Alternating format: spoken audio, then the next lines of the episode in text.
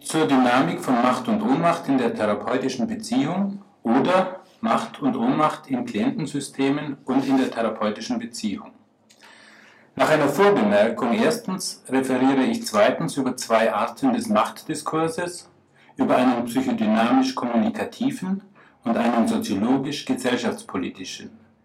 Dann wende ich drittens beide Perspektiven auf die Psychotherapie an, und zwar jeweils auf die Beschreibung von Klientensystemen und dann auf die Therapeut-Patient-Beziehung selbst. Und schließlich fasse ich das alles viertens in Tipps für Therapeuten zusammen. Eine Vorbemerkung.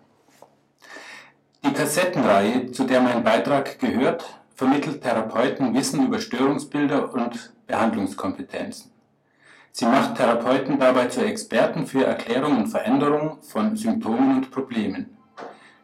Für dieses Expertentum bezahlen Patienten und Kostenträger, und wenn sich Experten deshalb ohnmächtig fühlen, weil sie zu wenig über Probleme oder Störungen wissen oder die Technik der Behandlung nicht beherrschen, ist das kein Beziehungsproblem und kein Machtproblem, sondern ein Anlass, sich Wissen und Fertigkeiten anzueignen, zum Beispiel auch durch das Abhören solcher Kassetten. Wenn wir Therapie als Begegnung eines hilfesuchenden Klientels mit einem helfenden Experten verstehen, dann ist die Arbeit am Symptom oder am Problem die Inhaltsebene der Therapie.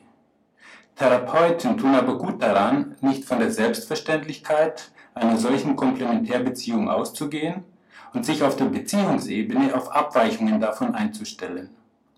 Dann ist die Arbeit am Symptom zwar die therapieübliche Inhaltsebene der Beziehung, für deren Gesamtdynamik aber auch andere Faktoren wichtig sind.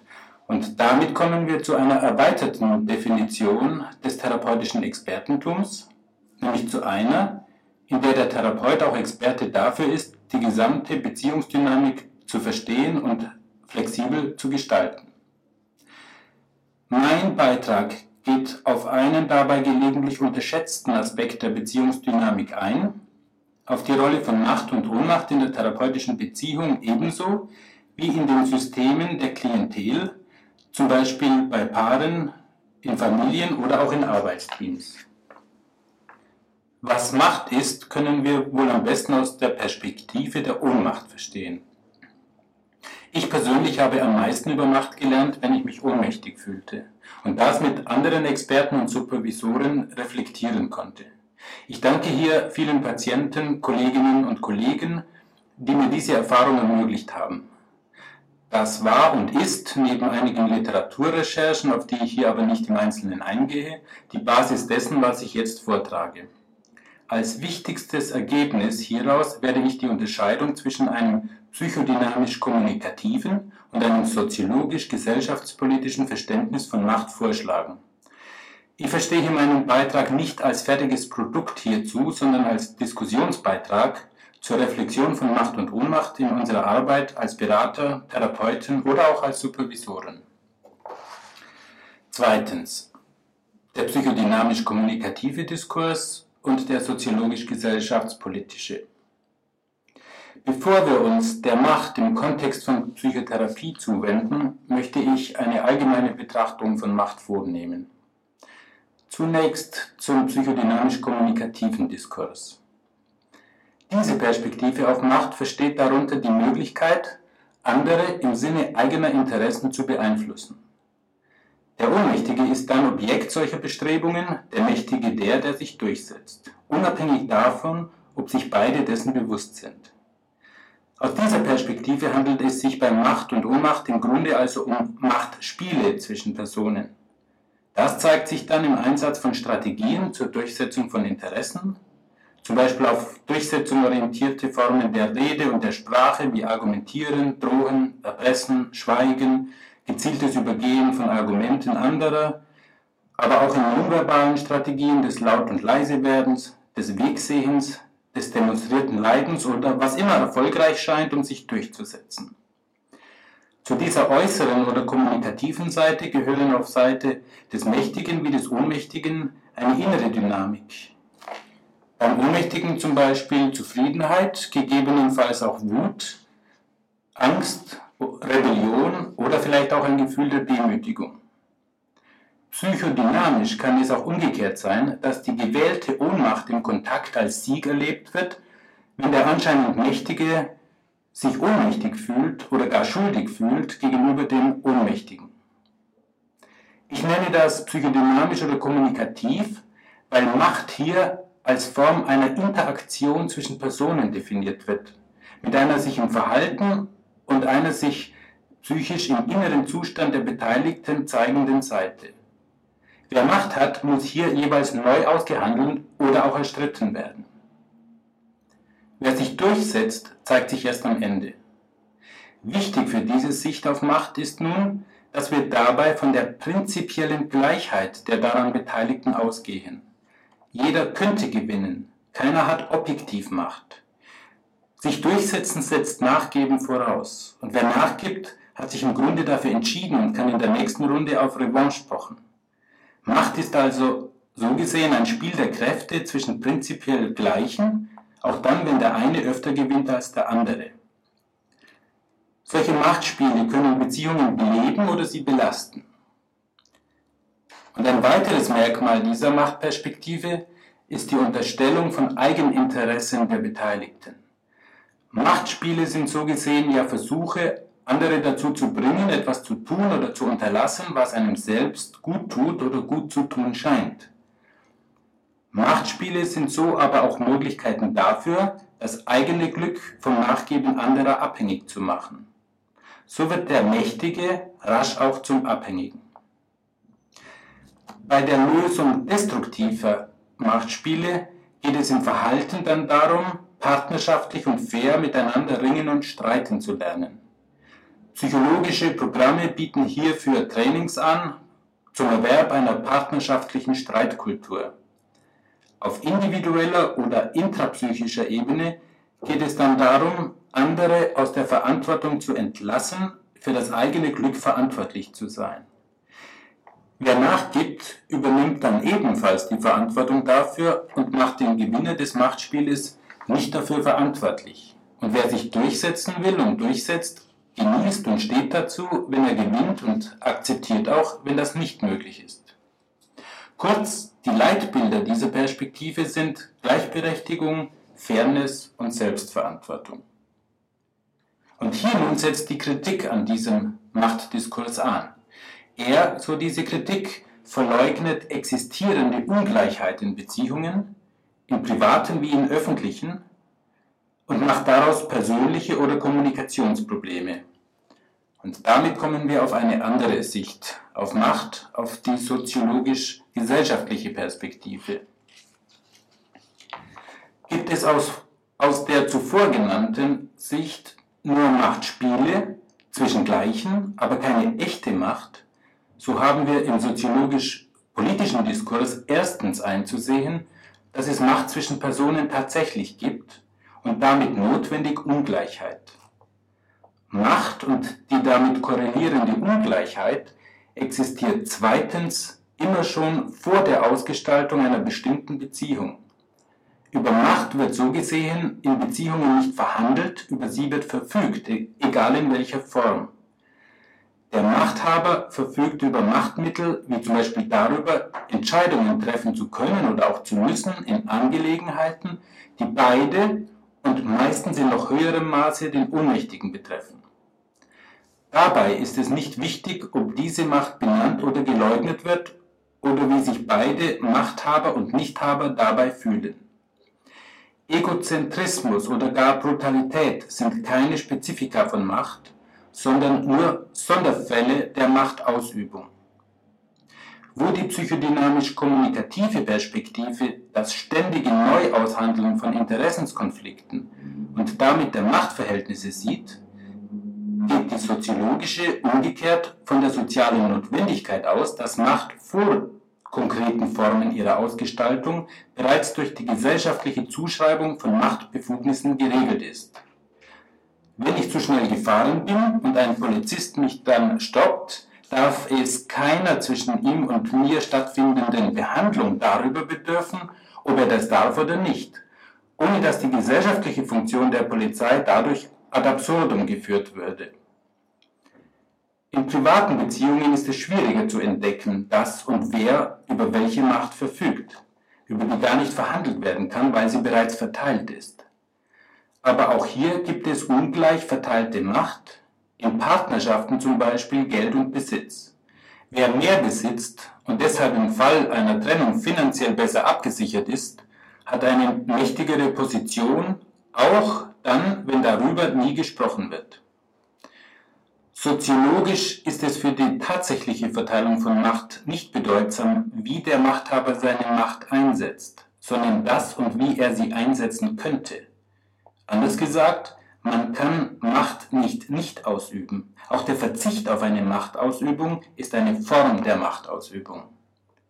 Man kann auch Macht haben, ohne sie zu wollen oder zur Machtausübung gedrängt werden. Aus dieser Sicht geht es also um die Anerkennung faktisch bestehender ungleicher Machtverhältnisse und gerade nicht um deren Ausgleich.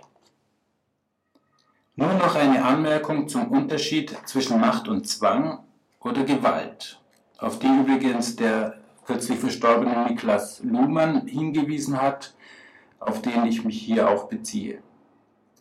Macht setzt auf beiden Seiten Handlungsfreiheit voraus. Beim Zwang oder bei der Gewalt hat demgegenüber nur der Zwang oder Gewalt ausübende Handlungsfreiheit.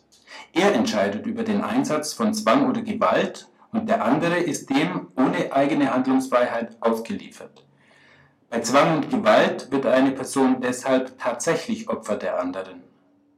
Anders bei Macht. Hier hat auch und gerade der, der nicht über Macht verfügt, die Möglichkeit und die Notwendigkeit zu entscheiden, wie er sich dem Machthabenden gegenüber verhält, wie er sich dem Machthabenden gegenüber verhält. Ich kann auch bei Rot über die Ampel fahren. Mit diesen beiden Perspektiven haben wir nun zwei Instrumente in der Hand, Machtdynamiken zu verstehen und so auch zur Befreiung aus destruktiven Machtdynamiken oder auch Machtverleugnungen beizutragen. Die psychodynamische oder kommunikative entfaltet dabei ihre Kraft vor allem dann, wenn sie auf der soziologisch-politischen aufbaut. Wenn sie aufbaut auf der Anerkennung faktischer Ungleichheit, denn wenn Ungleichheit nicht geleugnet wird, lässt sich besser streiten. Im Folgenden geht es nun darum, diese beiden Perspektiven auf die Psychotherapie anzuwenden. Damit komme ich zu drittens, die Kategorie der Macht für und in der Psychotherapie. Zunächst zur psychodynamisch-kommunikativen Perspektive und hier zuerst auf die Arbeit mit Klientensystemen. Hierzu ein Fallbeispiel. Frau M. hat ihren Beruf als Kindergärtnerin aufgegeben und ist zu ihrem Mann nach Bayern gezogen. Sie haben ein einjähriges Kind er soll die Metzgerei seines Vaters erben und übernehmen. Ihre Schwiegereltern leben im gleichen Haus, auch dieses wird er erben. Die Familie des Mannes hat für die Frau die gleiche Rolle wie zuvor für deren Schwiegermutter vorgesehen, als Angestellte ihres Mannes, Buchhaltung und Verkauf in der Metzgerei. Zur Therapie kommt Frau M wegen ängstlicher und depressiver Zustände in der Ehe wirft sie ihm leidend seine viele Abwesenheiten durch seinen Beruf und durch seine vielen Aktivitäten in dörflichen Vereinen vor. In Bezug auf das Aushandeln ihres Alltagslebens und ihrer Zukunft sind hier Mann und Frau prinzipiell gleich. Und diesbezüglich erkannte die Frau nun in therapeutischen Gesprächen erstens, dass ihr Leiden und Klagen ein machtvolles kommunikatives Instrument ist, ihren Mann zu Zugeständnissen zu bewegen. Sie lernte bezüglich ihrer intrapsychischen Komponente zweitens auch den Zusammenhang zwischen dieser ihrer Art der Interessensvertretung gegenüber ihrem Mann und ihrer eigenen Lebensgeschichte verstehen. Ihre Mutter war früh verstorben.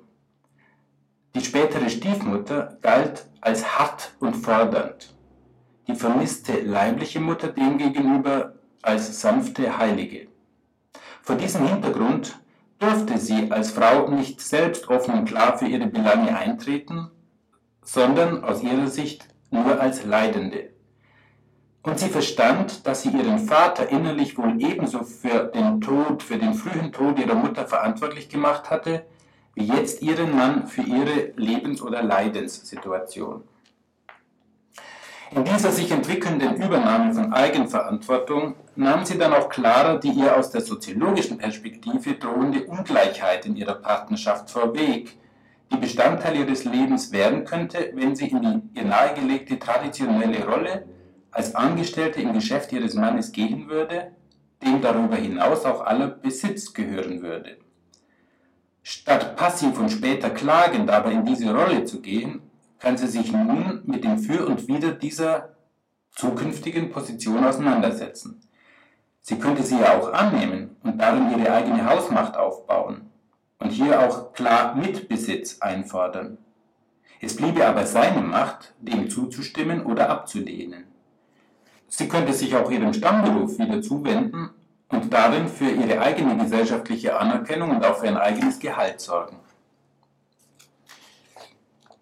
Mit dieser kommunikativ-psychodynamischen Perspektive können wir also in Symptomen unserer Klientel auch einmal kommunikative Elemente von Machtspielen sehen und im Idealfall mit unseren Klienten Selbstverantwortung und Fairness im Umgang mit Interessenskonflikten entwickeln. Ich komme jetzt zur psychodynamisch-kommunikativen Machtperspektive in ihrer Anwendung auf die Therapeut-Patient-Beziehung. Und ich konzentriere mich hier auf die Ohnmacht von Experten als Experten. Diese stellt sich ein, wenn diese stillschweigend von der Selbstverständlichkeit einer Komplementarität zwischen helfendem Behandler und Hilfesuchendem und vor allem hilfeannehmendem Patienten ausgehen und der therapeutische Prozess oder das interaktionelle Geschehen dem dann nicht entsprechen. Weil der Patient selbst ambivalent seiner Patientenrolle gegenüber ist und der Therapeut das nicht bemerkt und unbeirrt weitermacht, weil keine Intervention zum Erfolg führt und der Therapeut sich oder dem Patienten dafür die Schuld gibt, oder weil sich zwischen beiden anstelle der komplementären eine anhaltend symmetrisch eskalierende Beziehung einstellt.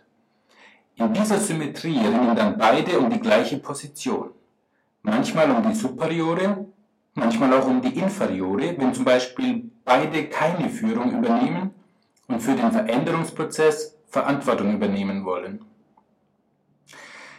Natürlich sollte man bei ausbleibenden Veränderungen zuerst prüfen, ob die bisherigen Interventionen wirklich zum Problem der Patienten passen oder ob wir in der Verhaltenstherapie, in der Verhaltensanalyse etwas übersehen haben. Wenn der Therapeut aber Gefühle der Ohnmacht erlebt oder um Macht in der Beziehung ringt, ist er selbst als Person oder als Experte verstrickt. Und es ist dann genau diese Verstrickung, die ihn an einer distanzierten Betrachtung oder Problemanalyse hindert.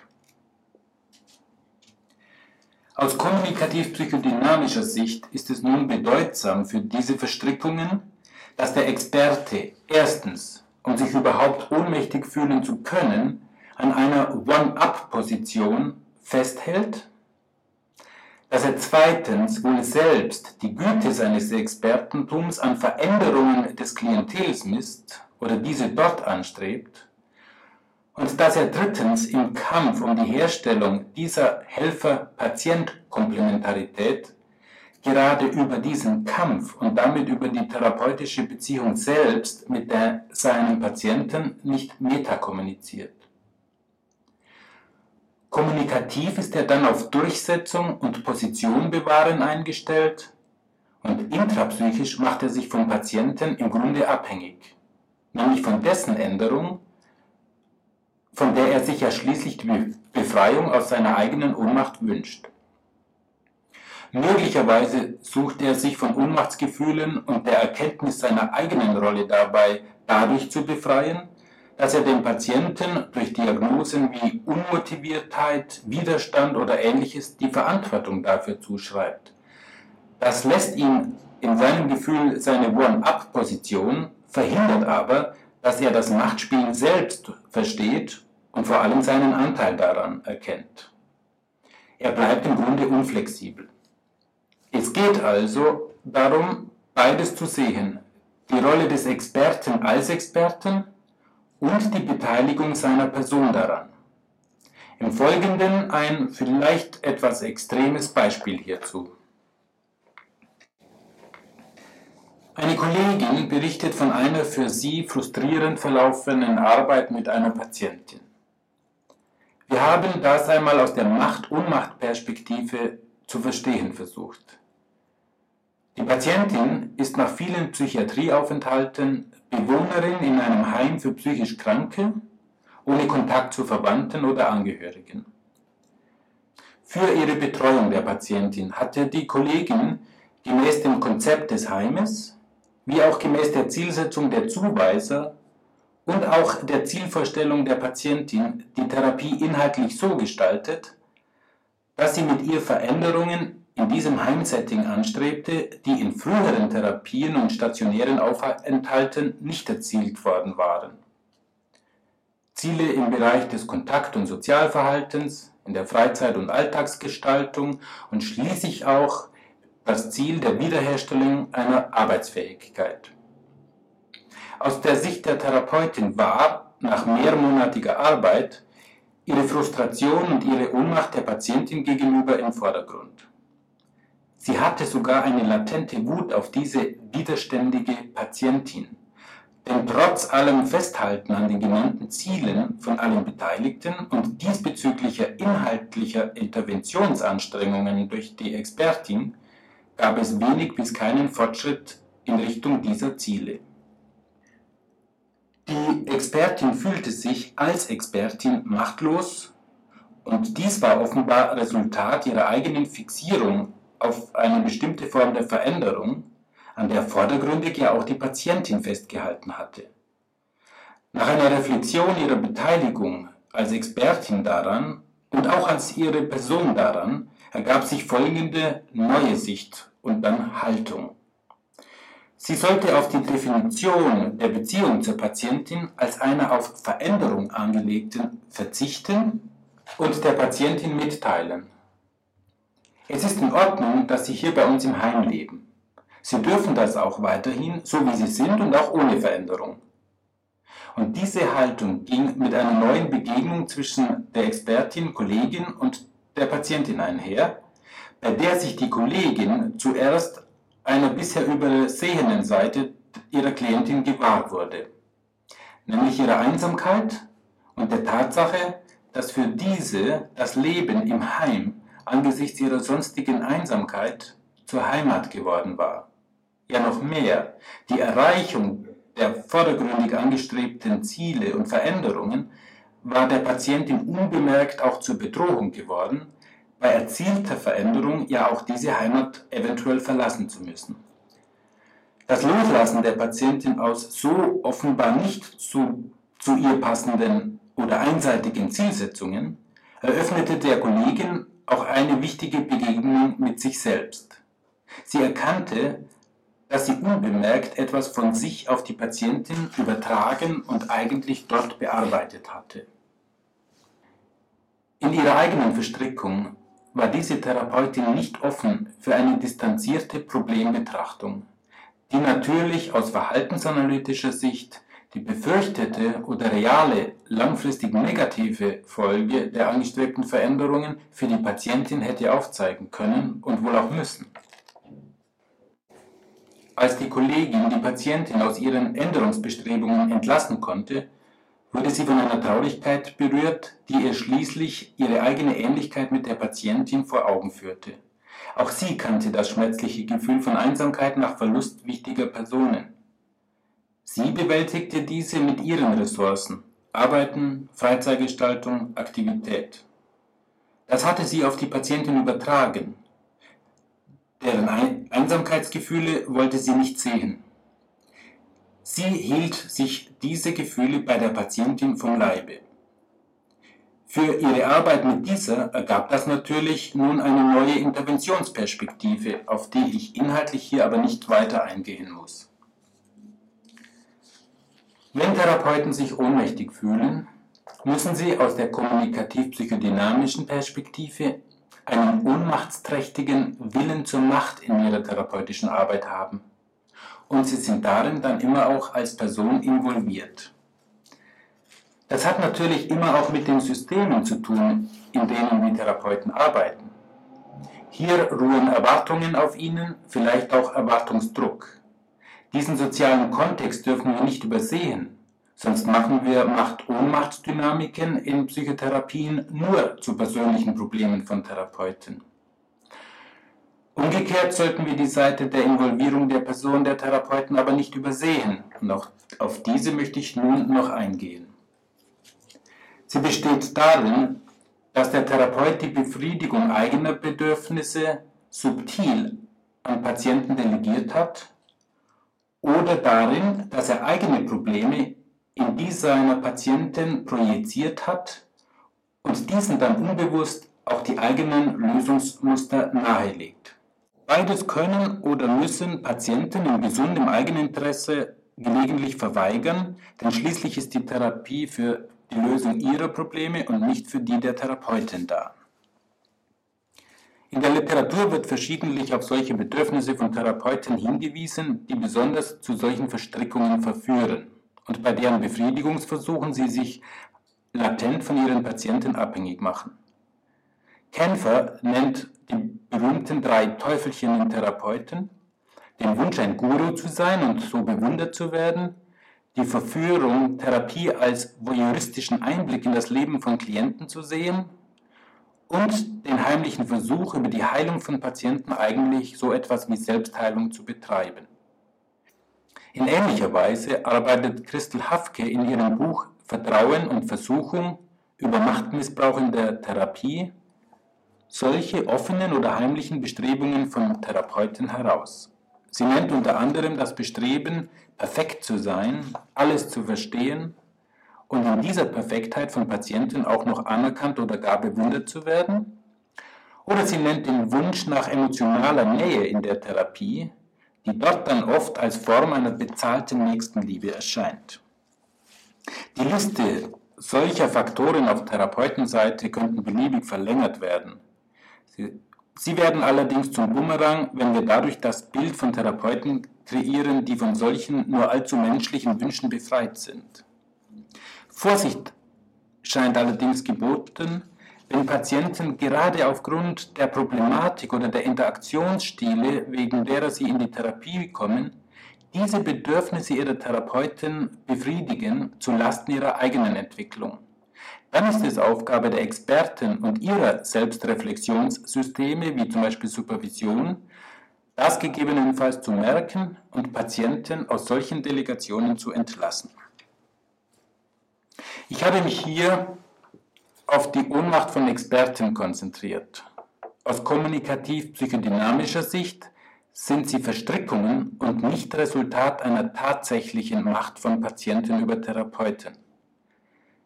Auf die Ohnmacht von Patienten gehe ich unter der soziologisch-gesellschaftlichen Perspektive ein, weil sie eher mit tatsächlicher Ungleichheit zwischen Therapeuten und Patienten zu tun hat.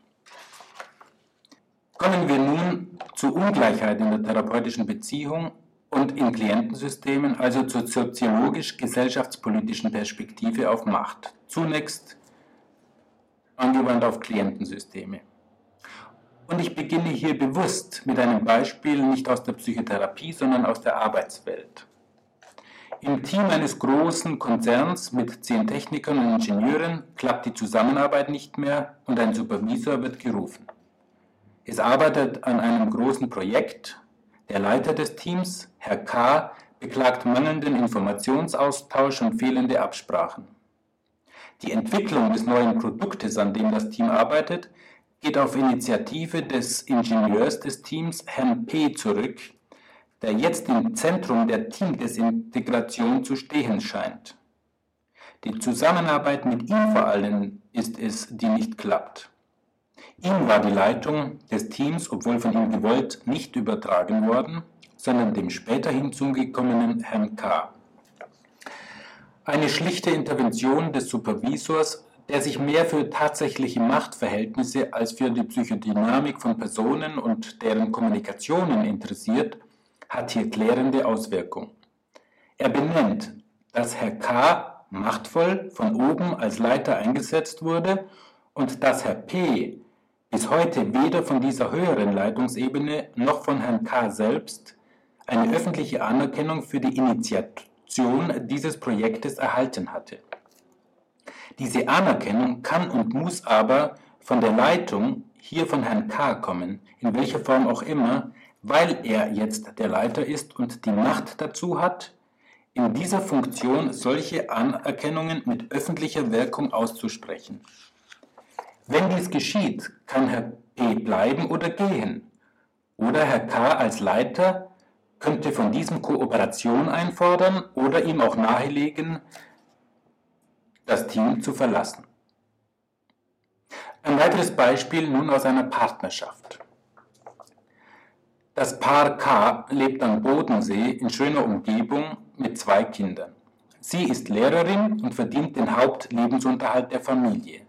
Er ist selbstständiger Architekt mit weniger Aufträgen, um welche er sich aber auch nicht sehr bemüht. Sie kommen zur Therapie, weil es zwischen beiden dauerhaft Streit und Kampf gibt, mit gegenseitigen Vorwürfen, schuld zu sein am verlorenen Eheglück. Sie haben bereits mehrfach Eheberatungsstellen aufgesucht, wo an ihrer Interaktion und Kommunikation gearbeitet worden war, ohne Erfolg. In meiner Arbeit mit diesem Paar werfe ich nun einen Blick auf die Machtverhältnisse, hier genauer auf die Besitzverhältnisse. Dabei zeigt sich, dass er alleine das von seinen Eltern geerbte Haus besitzt und sie nicht im Grundbuch eingetragen ist. Er dazu, da war mein Vater dagegen. Im Falle einer Trennung bliebe ihm also der Besitz. Ihr Verdienst geht im Lebensunterhalt der Familie unter. Die Ehefrau hatte diese Konstellation hingenommen, dagegen aber, wie ihr jetzt bewusst wird, innerlich rebelliert. Er äußert seine Zufriedenheit damit, sie ihr Nein dazu. Sie möchte eine Veränderung des besitzbezogenen Ehevertrages. Nach einigen Wochen teilt mir das Paar dann mit, weitere Beratung sei nicht nötig, Sie hätten sich zur Trennung entschieden, die Kämpfe seien damit beendet und es gehe jetzt darum, ihr Leben neu zu organisieren. In diesen beiden Fällen wurden die Probleme nicht als Kommunikationsprobleme verstanden. Stattdessen wurden Ungleichheiten, ungleiche Machtbefugnisse und vor allem die dazugehörigen Verantwortungen und Entscheidungsbefugnisse benannt. Aus der soziologisch-gesellschaftspolitischen Perspektive entstehen Probleme denn auch eher aus der Verleugnung von Macht, vor allem wenn die dazugehörige Ungleichheit für ein Kommunikationsproblem oder deren Erleben gar für ein persönliches Problem gehalten wird. Dann werden neue Entscheidungsoptionen sichtbar. Entweder in Form einer Veränderung von Ungleichheit durch die, die das entscheiden können, der Mann kann ja auch Besitz teilen, der Leiter K könnte Herrn P ja auch in eine hierarchische Zwischenposition bringen. Oder Lösungen entstehen durch die Entscheidung, tatsächliche Ungleichheit zu akzeptieren. Nun komme ich zur Macht und Ungleichheit in der therapeutischen Beziehung. Beginnen wir hier mit der Macht des Therapeuten. Worin besteht seine tatsächliche Macht. Sie besteht in der ihm als nachgewiesenem Experten zugeschriebenen gesellschaftlichen Rolle. Therapie ist keine private Angelegenheit, sondern eine öffentliche Dienstleistung. Der Therapeut oder die Therapeutin verfügen über Zeugnisse, Titel und Symbole, die sie als Experten ausweisen und ihnen Rechte und Pflichten zuschreiben. In dieser Rolle vergibt der Therapeut Diagnosen. Ihm gehört die Problemdeutungshoheit. Er hat Kraft seiner Rolle und seiner Funktion die Kompetenz zu interpretieren und auf seine Art zu beschreiben, was in der therapeutischen Beziehung geschieht. Der Therapeut hat in seiner Rolle die Macht der Sprache. Der Patient kann natürlich auch ansprechen und aussprechen, was er will. Das ändert aber nichts daran, dass Diagnosen, die Art der Problembeschreibung, die Problemdeutungen und Bewertungen und Fragen von Seiten des Therapeuten einfach deshalb eine andere Wirkung haben, weil sie vom Therapeuten kommen und er dafür ja auch bezahlt und anerkannt ist. Und genau das, die Arbeit mit Sprache, ist ja das ihm zugedachte Expertentum. Wenn in einer Gruppe ein Mann von einem Problem erzählt und die Gruppentherapeutin lacht, hat dies eine andere Wirkung, als wenn ein anderes Gruppenmitglied lacht. Die, die Therapeutin, die sich dieser Wirkung bewusst ist, ist sich ihrer Macht bewusst. Es ist die Macht des Therapeuten, einen Konflikt in der Therapeut-Patient-Beziehung gar nicht anzusprechen, als gemeinsame Angelegenheit zu formulieren oder mit entsprechenden Theorien und Diagnoseinstrumenten den Patienten allein dafür verantwortlich zu machen. In einem Gespräch beschrieb eine Therapeutin ihren männlichen Patienten als gefühlsarm, weil dieser wenig über seine Emotionen spreche. Der Mann wehrt sich dagegen. Die Therapeutin erwidert auf diesen Protest, sie habe ja nur ihre eigene Wahrnehmung mitgeteilt. Abgesehen davon, dass solche Wahrnehmungen ja immer auch Wertungen sind, kann die Therapeutin nicht in gleicher Weise nur Wahrnehmungen artikulieren wie ein Klient, eben weil sie Therapeutin ist. Eine Patientin, die sich seit Jahren bei einem Mann in Psychotherapie befindet, antwortet auf die Frage, was ihrer Meinung nach ihr Therapeut für ihr Problem hält, erhalte sie für eine dependente Persönlichkeitsstörung. Sie sagt dies mit einer Mischung aus masochistischem Genuss und spürbarer Selbstabwertung. Mit dieser Diagnose hat der Therapeut Macht über die Patientin. Und zwar nicht, weil er es als Privatperson geäußert hat, sondern weil er das in seiner Funktion als gesellschaftlich anerkannter und dafür bezahlter Therapeut getan hat. Verschiedentlich wird auf die Macht von Therapeuten hingewiesen, aufgrund der ihnen zugeschriebenen gesellschaftlichen Position soziale Probleme oder Zeitphänomene zu individuellen Problemen erklären zu können. Hafke zum Beispiel meint, dass mit dem Begriff der Borderline-Störung auch zeittypische Phänomene wie Vereinzelung, bruchstückhaftes Erleben, Schwierigkeiten in Beziehungen, Identitätsunsicherheiten und Gefühle von Leere und Langeweile zu pathologischen Eigenschaften von Individuen erklärt werden können. Das kann gut gemeint sein und individuell zu wichtiger therapeutischer Hilfe führen. Das bestätigt aber auch die Macht von Therapeuten. Was ist nun vor diesem Hintergrund therapeutischer Machtmissbrauch? Ich schlage vor, dann von Missbrauch zu sprechen, wenn der Therapeut seine bereits bestehende Macht benutzt, um zum Nachteil des Patienten eigene Bedürfnisse als Therapeut zu befriedigen, egal welche Bedürfnisse. Zu diesem Missbrauch gehört, dass die auf Seiten des Patienten dazugehörigen Gefühle in der therapeutischen Beziehung selbst, wie zum Beispiel Angst, Wut oder auch Zuneigung und Bewunderung, keine oder nur schwer Sprache finden, weil der Therapeut in seiner Rolle und seiner Macht darüber wacht, was zur Sprache kommt und was nicht. In dem erwähnten Buch von Christel Hafke lässt sie Patienten zu Wort kommen, die sich von ihren Therapeuten missbraucht sehen. Es handelte sich dabei nie um sexuellen Missbrauch. Eine Patientin berichtet zum Beispiel vom offensichtlichen Genuss ihres Therapeuten an ihrer Anbetung seiner Person und insofern von Missbrauch, weil die Aufrechterhaltung dieser Form der Beziehung zu ihrem Schaden stattfand und sie diese Erfahrung nicht zur Sprache bringen konnte. Eine andere Patientin berichtet von der aktiven Zuwendung ihrer Therapeutin nur dann, wenn sie sich als hilflos präsentierte. Sie sah sich so schließlich in der Rolle eines bedürftigen, hilflosen Kindes gehalten. Die dazugehörigen Gefühle von Enttäuschung und Wut, vielleicht auch Sehnsucht in der therapeutischen Beziehung, wurden von der Therapeutin nicht als der realen Therapeut-Patient-Beziehung entstammend akzeptiert, sondern als Resultat der Probleme der Patientin gedeutet. Die Sicht der Patientin über diese Beziehung fand keine Sprache in der Therapie.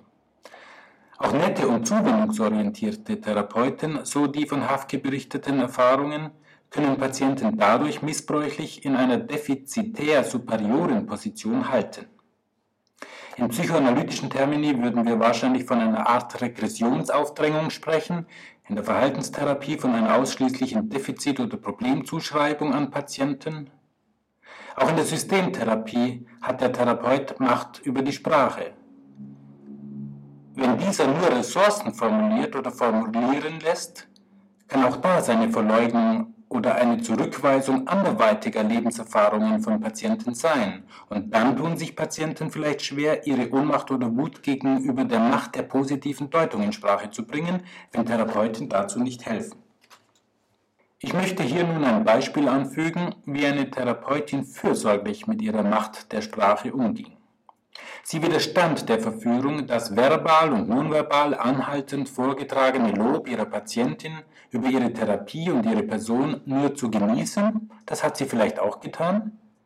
Sie nutzte umgekehrt ihre therapeutische Macht dazu, auch die Kehrseite dieses Gefälles anzusprechen und anzufragen, die darin verborgenen Sehnsüchte und auch die damit einhergehende Angst, die Therapeutin wie auch andere Autoritäten, im Falle der Äußerung von anderen negativen Gefühlen oder gar von Kritik zu verlieren. Sie erarbeitete dann, und das erscheint mir entscheidend an dieser fürsorglichen Art mit Macht umzugehen, welche Bedeutung diese Form der Beziehungsgestaltung in der Therapie sonst im privaten und beruflichen Leben der Patientin spielt und wie das mit den Problemen zu tun hat, weshalb die Patientin zur Therapie gekommen war. Ein anderes Beispiel fürsorglicher therapeutischer Machtausübung stellt jener Vorgang dar, bei dem ein Therapeut von sich aus zugesteht, seinen Patienten vielleicht nicht oder nur einseitig verstanden zu haben oder auch etwas übersehen zu haben. Damit gesteht er dem Patienten auch das Recht und die Erfahrung zu, nicht verstanden zu werden. Ein therapeutisch ausgebildeter Kollege und Angestellter eines Jugendamtes hatte in seiner Funktion als amtlicher Fürsprecher für eine Jugendliche Kontakt zu deren Mutter, weil über ihre Erziehung der Tochter Beschwerden vorlagen. Er bewertete Macht grundsätzlich negativ und gestaltete die, die Interaktion zur Mutter deshalb als eine möglichst angstfreie in Form eines beraterisch-therapeutischen Angebotes. Er definierte sich ihr gegenüber so und nicht als Jugendamtsvertreter mit entsprechender Macht. Das spürte die Patientin, konnte die dazugehörigen Gefühle von Angst und Wut aber nicht artikulieren, schon gar nicht einem so machtvollen Jugendamtsvertreter gegenüber. Und erst als dieser lernte, sich zu seiner Macht zu bekennen, immerhin hätte er entscheiden können, der Mutter ihr Kind wegzunehmen. Und als er vor diesem geklärten Hintergrund der Mutter Kooperation anbot, entspannte sich die Atmosphäre und es begann eine produktive Zusammenarbeit mit der Mutter zum Wohle des Kindes. Nun komme ich zur Frage der tatsächlichen, aus soziologisch-gesellschaftspolitischen Sicht, Macht von Patienten. Wie steht es um diese Macht von Patienten? Es müsste sich um eine Macht handeln, die ihnen in ihrer Rolle als Patienten zugeschrieben wird und die unabhängig von ihren persönlichen Eigenschaften ist. Sie muss also in ihrem Status als Rezipient einer Therapie genannten Dienstleistung liegen. Und hier haben Patienten sehr wohl Macht. Sie haben die Macht, sich im Konfliktfall an die gesellschaftliche Öffentlichkeit wenden zu können. Und der Therapeut weiß darum, Therapie ist keine private Beziehung, sie ist eine öffentliche. Wendet sich zum Beispiel ein Patient in einer psychosomatischen Klinik an die leitende Psychologin, um sich bei ihr über seinen Therapeuten zu beklagen, nutzt er diese Macht. Die leitende Psychologin kann nun mit ihrer dazugehörigen Macht gegenüber dem Kollegen und dem Patienten sorgsam, achtsam, wohlwollend oder auch ignorant und missbräuchlich umgehen. Man kann sich auch Tribunale vorstellen, in denen sich Therapeuten auf ungute Weise angeklagt sehen und rechtfertigen müssen. Aber es sähe schlecht um die Position von Patienten aus, wenn sie sich nicht derart an eine Öffentlichkeit wenden könnten. Diese soll den Patienten vor potenziellem Machtmissbrauch innerhalb der der Öffentlichkeit entzogenen therapeutischen Beziehung schützen. Das Verlangen, Therapieschulen sollen ihre Wissenschaftlichkeit und Nützlichkeit unter Beweis stellen, kann auch als Form dieser vom Patienten an die Öffentlichkeit delegierten Macht angesehen werden. Es wäre ein eigenes Referat wert, einmal auszuarbeiten, wie sich diese Macht von Patienten in einer Weise artikulieren könnte, die der innertherapeutischen Arbeit keinen Schaden zufügt. Der Stärkung dieser Patientenmacht dienen zum Beispiel geeignete Aufklärungen von Patienten darüber, was Therapie eigentlich ist und was darin Therapeuten und Patienten tun und nicht tun sollten, die Benennung von Berufungsinstanzen bei Konflikten, und das offene Bekenntnis von Therapeuten dazu, dass sie innerhalb der therapeutischen Beziehung über mehr Macht verfügen als der Patient. Wenn Kostenträger und Krankenkassen verlangen, dass Therapeuten ihre geplanten und von ihnen finanzierten Therapien beschreiben und beantragen und diese Anträge von qualifizierten Gutachtern bewerten lassen, ist es eine andere Form der im Namen von Patienten über Therapeuten ausgeübten öffentlichen Macht. Ich komme nun viertens zum Schluss in Form von Tipps für Therapeuten. Ich möchte das jetzt Vorgetragene abschließend als Tipps für Therapeuten formulieren. Tipps, die vielleicht helfen können, diese beiden Perspektiven auf Macht konkret umzusetzen. Ich formuliere das hier einmal als direkte Handlungsanweisung für Therapeuten. Wie sie dann jeweils im konkreten Fall umzusetzen wären, könnte in Ausbildung und Supervision reflektiert werden. Zunächst Fragen an Klientensysteme und zunächst aus der soziologisch-gesellschaftspolitischen Perspektive. Frage stets nach faktischer Macht in Teams und Organisationen. Frage danach, wer welche Leitungsfunktionen innehat, wie er sie wahrnimmt und wie er darin gesehen wird. In privaten Beziehungen Frage nach Besitz, Geld und anderen Machtmitteln, wie sie verteilt sind, wie sie eingesetzt werden und wie darüber gesprochen wird. Frage, wie Macht überhaupt bewertet wird und was wäre, wenn Macht positiv gesehen würde. Nun Fragen und Tipps aus der psychodynamisch-kommunikativen Perspektive für Klientensysteme. Erstelle mit den Beteiligten gemeinsam eine nicht wertende Beschreibung stattfindender Machtspiele. Lass aufzählen, wer welche Strategie und welches Verhalten einsetzt und wie andere darauf reagieren. Bewerte das grundsätzlich positiv, zum Beispiel als Ausdruck ihrer Verbundenheit oder ihrer Wichtigkeit füreinander.